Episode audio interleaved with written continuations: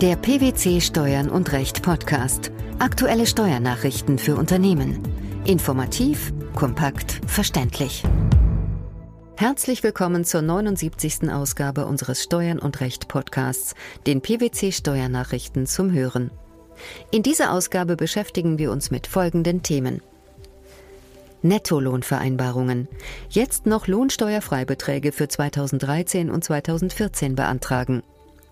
Vertrauensschutz bei Änderung der Rechtsprechung. Bestellung eines vorläufigen Insolvenzverwalters. Beendigung der Organschaft. Seit dem Veranlagungszeitraum 2013 besteht die Möglichkeit, einen Freibetrag für Zwecke des Lohnsteuerabzugs für einen Zeitraum von zwei Jahren zu beantragen. Vorher betrug die Höchstgeltungsdauer ein Jahr. Für wen empfiehlt sich ein Freibetrag?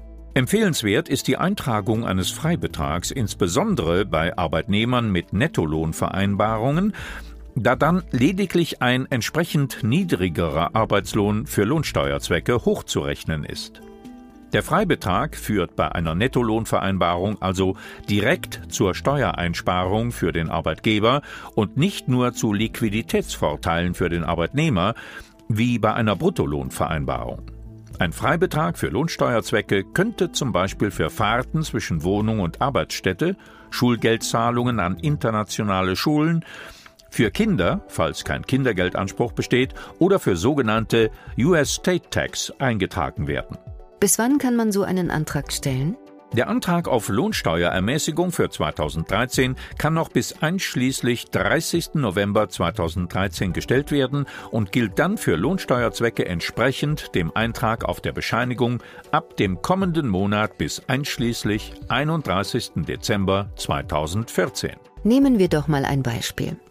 Ein Expatriate wird von seinem ausländischen Arbeitgeber für eine Dauer von zwei Jahren zum Tochterunternehmen nach Deutschland entsandt.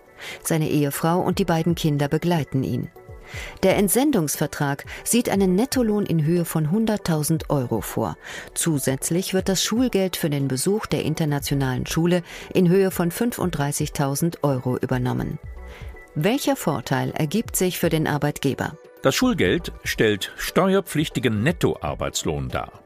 Im Rahmen der Einkommensteuererklärung kann unter bestimmten Voraussetzungen in Höhe von 30 Prozent ein Sonderausgabenabzug geltend gemacht werden.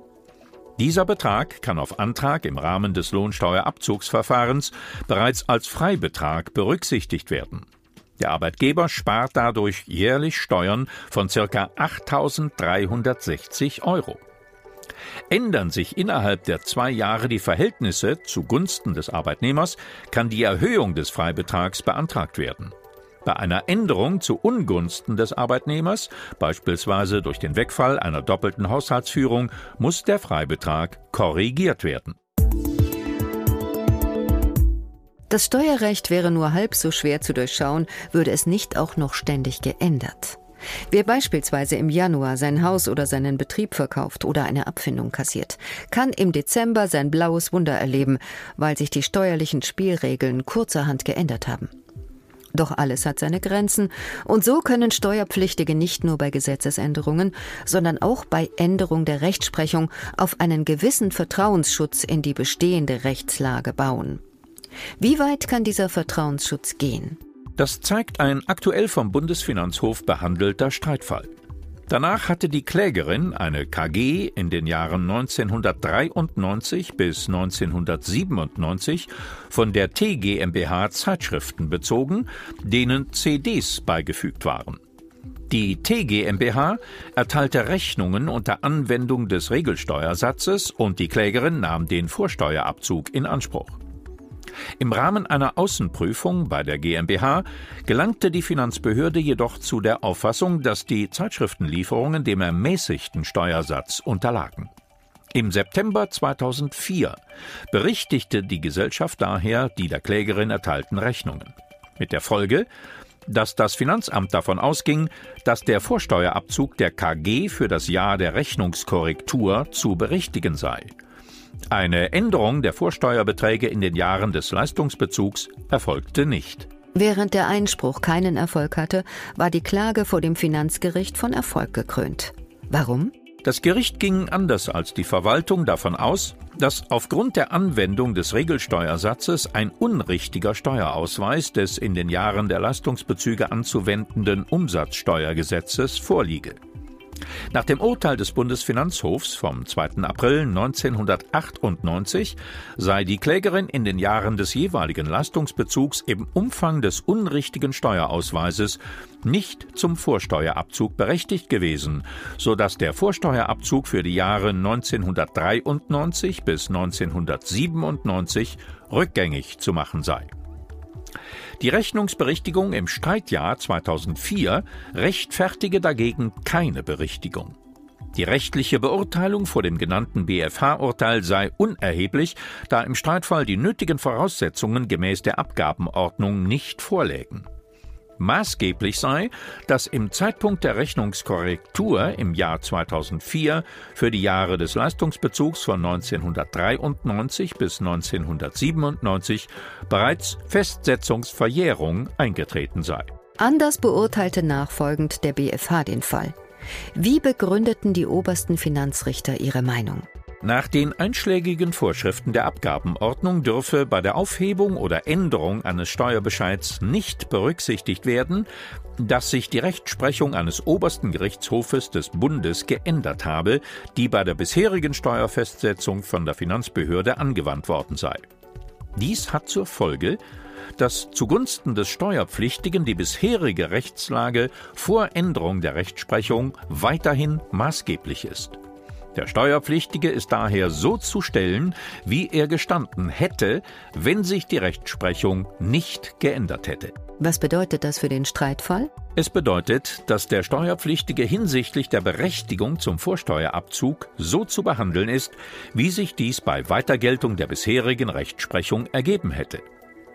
Nach der bis zur Rechtsprechungsänderung maßgeblichen Rechtsauffassung war die unrichtig ausgewiesene Umsatzsteuer abziehbar.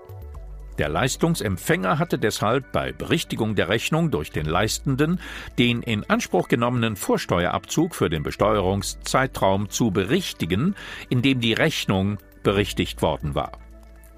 Da für eine endgültige Entscheidung in einem zweiten Rechtsgang weitere Feststellungen zu treffen sind, ist die Sache noch nicht spruchreif.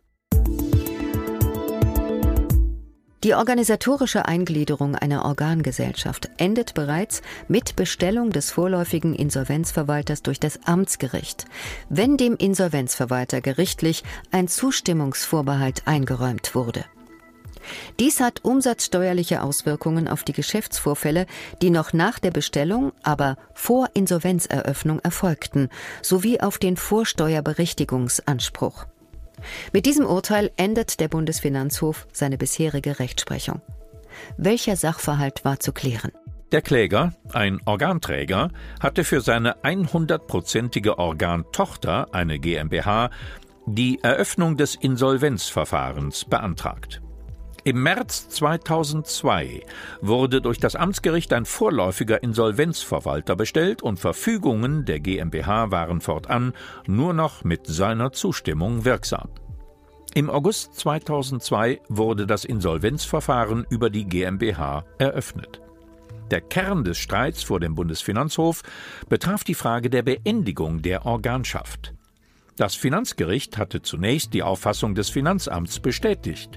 Die Organschaft habe nicht bereits mit der Bestellung des vorläufigen Verwalters geendet, sondern bis zur Insolvenzeröffnung bestanden, so dass sich der Vorsteuerberichtigungsanspruch gegen den Kläger als Organträger gerichtet habe. Der Kläger argumentierte, die für die Organschaft erforderliche organisatorische Eingliederung sei bereits mit der Bestellung des vorläufigen Verwalters entfallen so dass sich der Vorsteuerberichtigungsanspruch nicht gegen ihn richte. Der Bundesfinanzhof sah das Ende der Organschaft bereits mit der Bestellung des Insolvenzverwalters und änderte in diesem Punkt seine bisherige Rechtsauffassung. Mit welcher Begründung? Die Organschaft erfordere ein Über- und Unterordnungsverhältnis zwischen Organträger und Organgesellschaft. Nicht ausreichend ist, dass der Organträger bei der Organgesellschaft lediglich eine von seinem Willen abweichende Willensbildung ausschließen kann. Bei der organisatorischen Eingliederung komme es auf die Möglichkeit zur Willensdurchsetzung an, die Verhinderung einer abweichenden Willensbildung reiche nicht aus. Da der vorläufige Insolvenzverwalter nicht nur befugt, sondern insolvenzrechtlich sogar verpflichtet ist, Zahlungen der GmbH an den bisherigen Organträger zu verhindern, entfalle für den Organträger die Möglichkeit, die GmbH zu beherrschen und die Steuer für die Umsätze aus der Tätigkeit der bisherigen Organgesellschaft als Steuerschuldner zu entrichten. Ob es sich um einen sogenannten schwachen oder starken Insolvenzverwalter handelt, sei nicht mehr entscheidend. Gleichwohl kam der Bundesfinanzhof hinsichtlich der Vorsteuerberichtigung zum selben Ergebnis wie zuvor das Finanzgericht. Der Vorsteuerberichtigungsanspruch richtet sich an den Organträger. Warum? Der BfH führte aus, dass der Kläger die nach dem März 2002 ausgeführten Umsätze der GmbH zwar nicht zu versteuern habe, dennoch gelte dieser Zeitpunkt hinsichtlich des Vorsteuerberichtigungsanspruchs. Dies sei der Fall, weil die Organschaft bis zu diesem Zeitpunkt noch bestand und die Uneinbringlichkeit für die Gläubiger quasi erst im letzten Augenblick, also noch während der Organschaft, eintritt und sich der Vorsteuerberichtigungsanspruch aus unbezahlten Leistungsbezügen mithin noch gegen den Kläger in seiner Eigenschaft als Organträger richtete. Lohnsteuerfreibeträge bei Nettolohnvereinbarungen, Vertrauensschutz bei der Änderung der Rechtsprechung sowie die Beendigung einer Organschaft bei der Bestellung eines vorläufigen Insolvenzverwalters. Das waren die Themen der 79. Ausgabe unseres Steuern und Recht Podcasts, den PwC Steuernachrichten zum Hören. Wir freuen uns, dass Sie dabei waren und hoffen, dass Sie auch das nächste Mal wieder in die PwC Steuernachrichten reinhören.